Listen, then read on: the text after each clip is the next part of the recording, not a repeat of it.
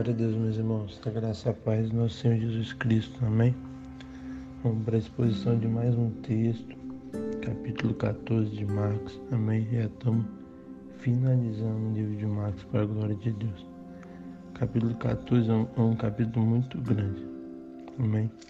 Ele tem 71 versículos, 72. E vamos expor eles. Amém? Normalmente eu falo as divisões, mas não vou falar não, que tem muita divisão. Vamos expor. Primeiro momento aqui do 1 ao 2 é falar sobre o plano para tirar a vida de Jesus. Amém? O cenário ali já estava pronto. A conspiração ali já estava armada.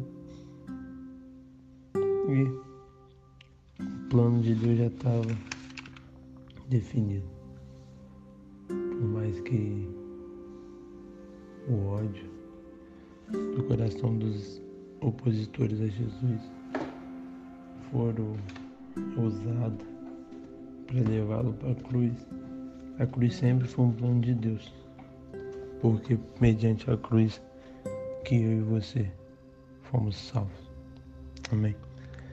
Aqui no 3, Jesus vai se encontrar com Maria, que vai ungir ele com um vaso de alabastro.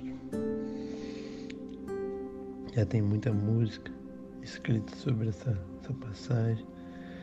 E foi um momento mesmo de adoração, de reverência. Onde ela quebrou esse vaso, algo caríssimo. E isso gerou muitas coisas. Mas o que, eu quero destacar aqui é que Maria deu o seu melhor para Jesus.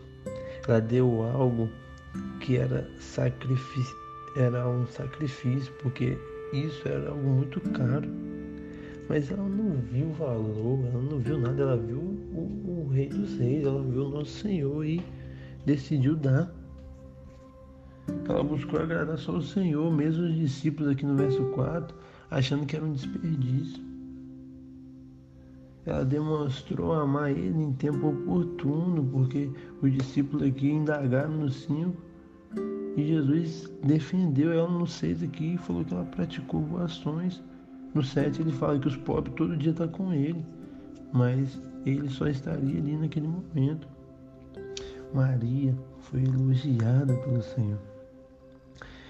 No verso 9, uma promessa que está se cumprindo hoje, onde foi pregado o Evangelho Onde for pregado em todo mundo o Evangelho, será também contado o que ela fez para essa memória. Hoje a gente está fazendo isso. Meu irmão, o que, que ela fez? Ela deu algo sacrificante, ela deu o melhor. As pessoas criticaram, mas era ela e Deus. Meu irmão, não pare por causa de crítica. Talvez Deus te chamou para algo diferente. A Bíblia só não vai deixar você fazer algo que não tem respaldo das Escrituras. E tem coisas, meu irmão, que a gente vai fazer que não vai estar tá na. No, entre aspas, no normal das pessoas. Se você analisar friamente, foi um desperdício, foi sim.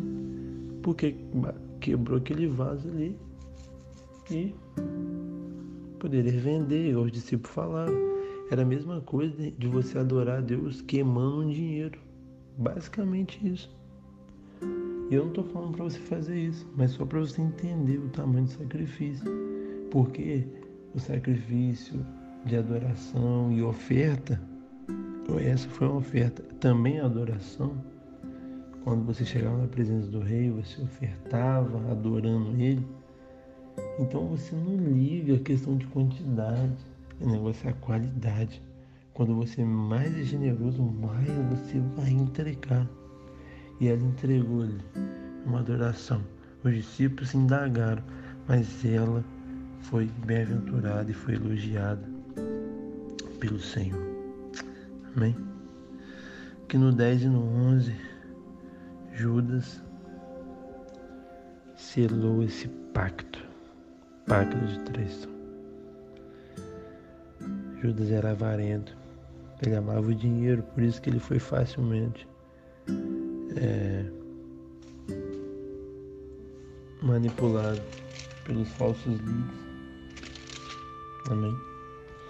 Aqui no 12, os discípulos começam a preparar a Páscoa. Então ele, ele, ele traz tudo que, que é preciso aqui até no 16 e comprou tudo na Páscoa. Padrinho 17 aqui, já na mesa, né? É, Judas é indicado como o traidor. E ele é dissimulado, ele perguntou aqui no 19, porventura sou eu, ele sabia. Ele era atrevido. Ele recebeu uma condenação aqui, melhor que não fora nascido. Meu Deus. E aqui Jesus faz um pacto, faz, celebra se algo que eu e você nós fazemos todo o segundo domingo do mês. E hoje é dia de ceiar, glória a Deus por isso. E aqui o símbolo da ceia tomou o pão e abençoou e partindo dizendo: Tomai isso é meu corpo. A seguir tomou o cálice e, tendo partido, deu graça e deu aos seus discípulos, e todos beberam. O significado desse pacto. 24. Este é o meu sangue da nova aliança, derramado a favor em muitos. A consumação desse pacto. 25. Em verdade vos digo que jamais beberei do fruto da videira até que hei de beber de novo no reino dos céus. Tendo cantado o hino, saiu por mãe das oliveiras. Amém? Então aqui, esse momento da ceia, que é tão importante, meu irmão. O momento da ceia é o momento de você sentar com o Senhor. Aqui você observou que Judas estava junto. Então o traidor estava junto com Jesus. Na noite que foi traído, acho que é, 1 Coríntios, Paulo falou isso. E Jesus, na noite que foi traído, tomou o cálice. Mesmo ele sendo traído, ele partiu. Quando você ceia, Jesus está te chamando para sentar na mesa dele.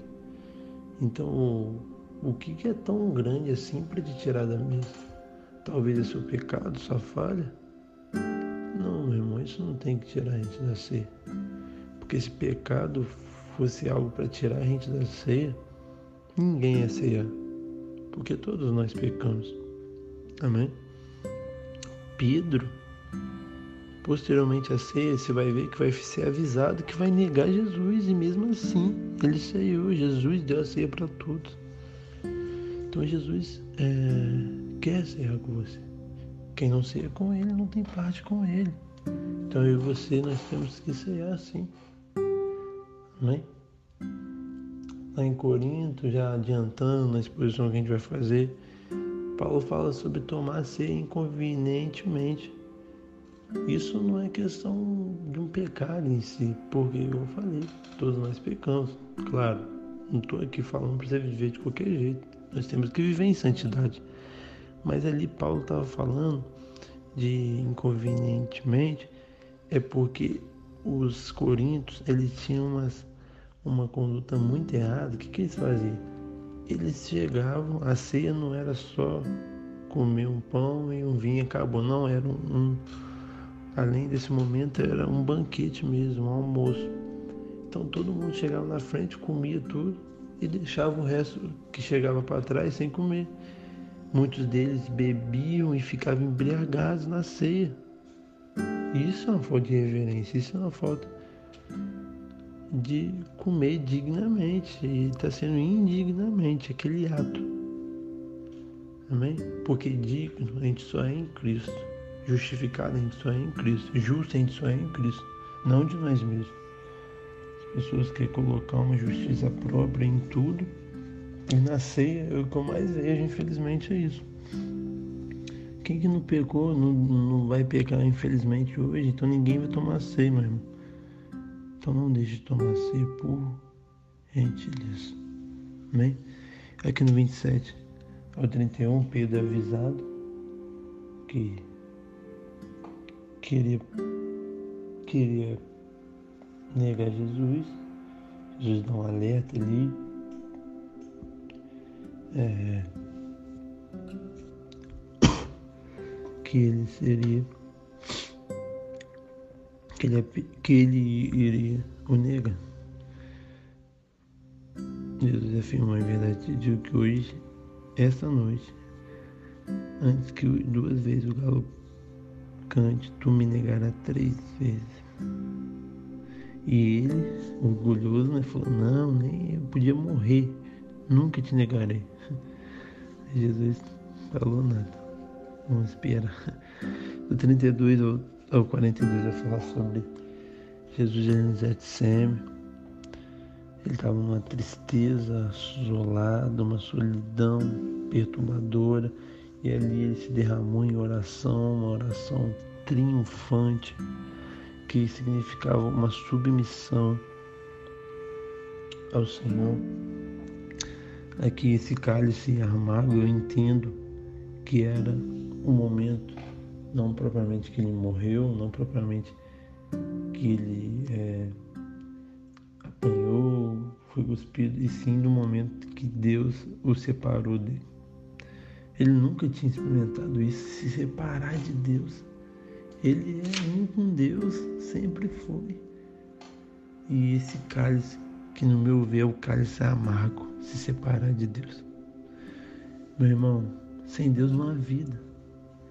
Sem a presença do Deus Pai, do Deus Filho, do Deus Espírito Santo, não há vida. E Jesus sentiu isso. Meu irmão, e olhe para Jesus nessa agonia e, e anseie por essa presença também, igual ele ansiou. Foi momento, mas ele ficou separado. E ele não queria viver isso, mas viveu porque ele te ama, porque ele me ama. Amém? Aqui os discípulos foi mais uma vez reprovado, porque de vez ali ajudar o seu mestre, na sua agonia ali, orando e vigiando com ele, ele estava dormindo. Amém. Que a gente possa também ajudar nossos amigos, nossos irmãos no momento de agonia e não ficar indiferente a ele. Do 43 aos 50, Jesus vai ser preso. Judas o nega. Aqui no 30, 45 beijou. E eles prenderam. E Pedro vai filho o sumo sacerdote, o filho o soldado Malco, no verso 47 aqui. E Jesus é, fala sobre, sobre o 48. Saíste com espada e porrete para prender-me como salteador. Ele exorta né, esses rapazes. Todos os dias estava convosco no templo, não prendesse com tudo. É para que se cumpra as escrituras. É, as escrituras falam que profecia que ele foi contado entre os malfeitores. Então isso tudo é para se cumprir as escrituras. Amém. Glória a Deus. Aqui, 51 a 52, Jesus foi seguido por um jovem com um lençol e lançaram a mão dele, largando o lençol, subiu, sumiu nu 53 vai falar sobre o julgamento ali no Sinédrio, que era pelo sumo sacerdote, pelos anciões, pelos escribas. E Pedro seguia de longe.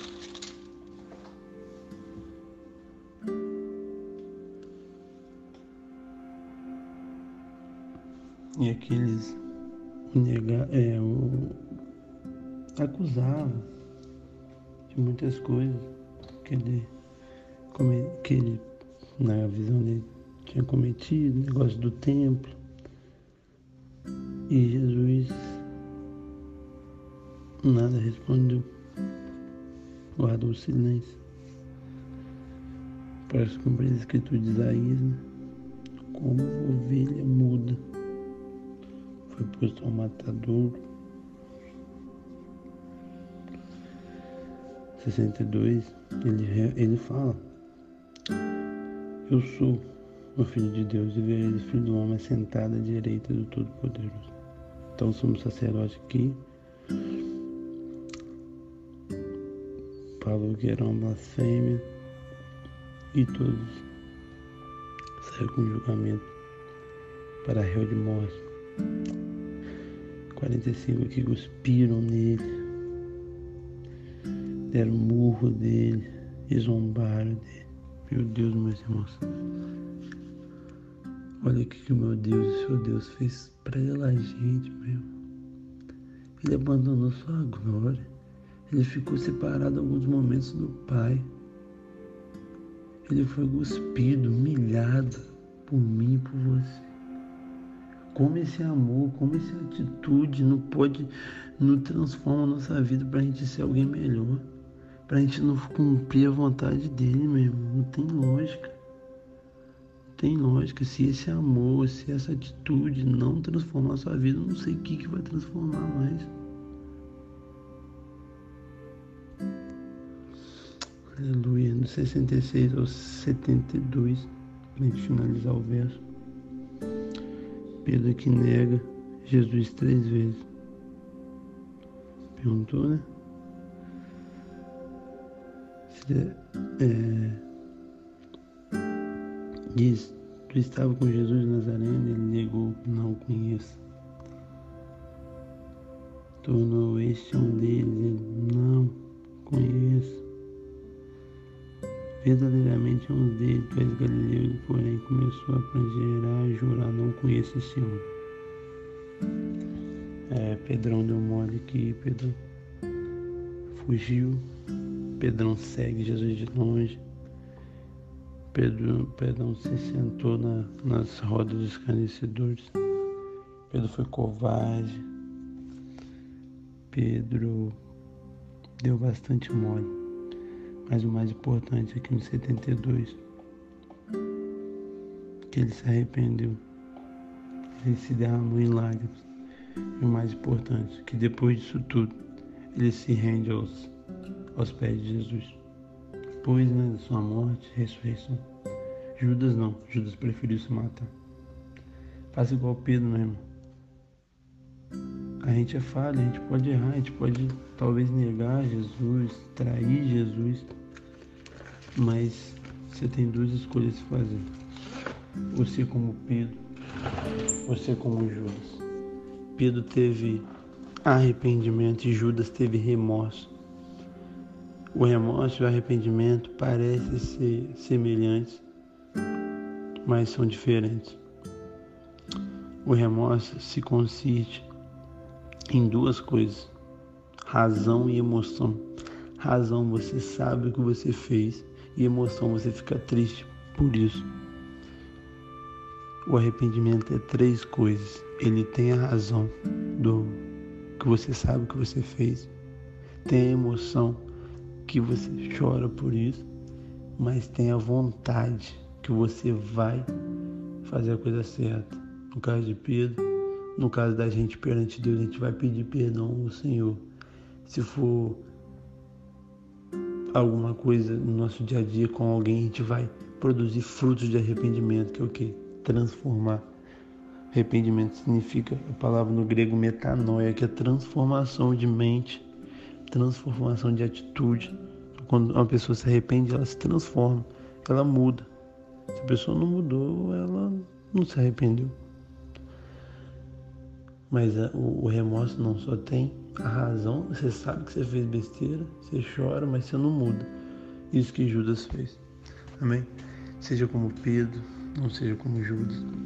Medite nesse princípio aqui de Jesus começar a ser julgado e daqui a pouco crucificado por mim e por você.